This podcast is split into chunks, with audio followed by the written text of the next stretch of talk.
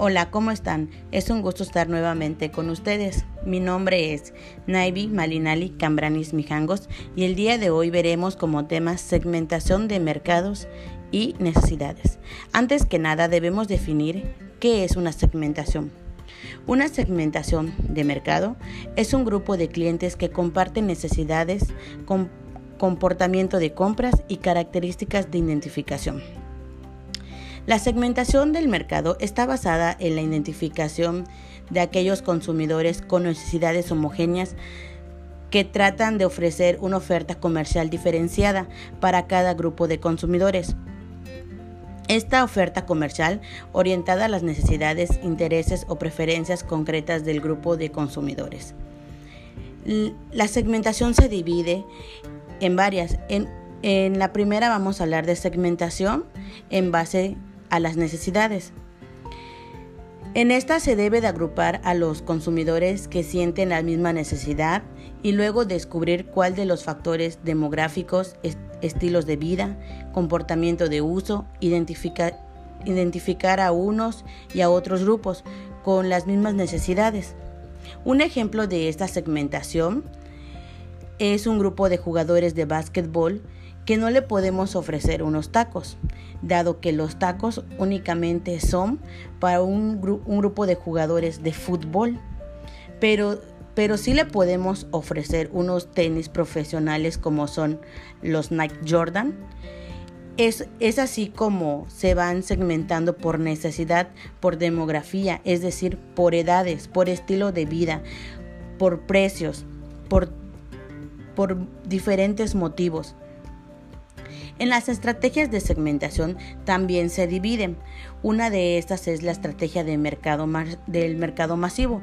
Los mercados masivos son aquellos que requieren producir en masa, es decir, en grandes cantidades, en grandes volúmenes por la empresa.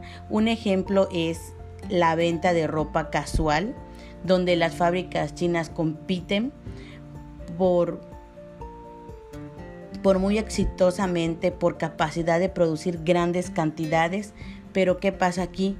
A un menor costo. Las estrategias del segmento mayor. Las estrategias de segmento mayor también se le pueden conocer como segmentos grandes, que son un poco más específicas. Estas requieren una inversión insignificativa para competir con éxito en todos los mercados que, se encuentren disponibles en el mismo tiempo. Una empresa puede especificarse en fabricación de un tipo de producto como son los automóviles compactos, las motocicletas, los camiones, etc. En un ejemplo de estas podemos encontrar una empresa que observa que el mercado está segmentado, pero también que sus recursos son limitados. Pueden escoger la estrategia de concentrarse en el segmento de mayor tamaño. La estrategia de segmento adyacente. En esta con frecuencia las empresas se encuentran en una situación en la que han conseguido ya la misma penetración en el único segmento atendido partiendo de los beneficios derivados de la conquista al público, objetivo primario y considerando que los recursos empresariales son muy limitados, la empresa se, dirige al segmento adyacente relacionado con atractivo. Un ejemplo de esto es la empresa de, de automóviles Hyundai, que salió al mercado con autos de bajos precios y poco a poco ha ido creciendo su oferta, enfocándose a nuevos grupos objetivos e incrementando sus precios con nuevos modelos propuestos. Estrategia multisegmento. En la estrategia de multisegmento se aplica cuando una empresa se dirige a más de un segmento. La compañía establece una campaña de publicidad para cada producto y sus clientes ni siquiera saben que los productos en diferentes sectores son hechos por la misma compañía. Por ejemplo, la familia Coca-Cola.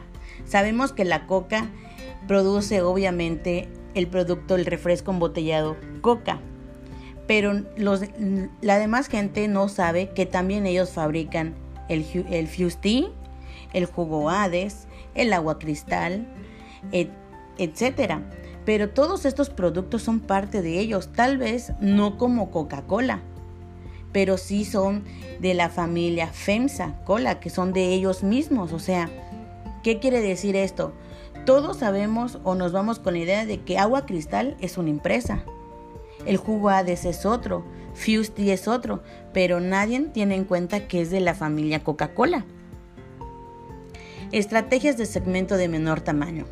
La empresa que disponga de pocos recursos puede optar por competir en el segmento de menor tamaño.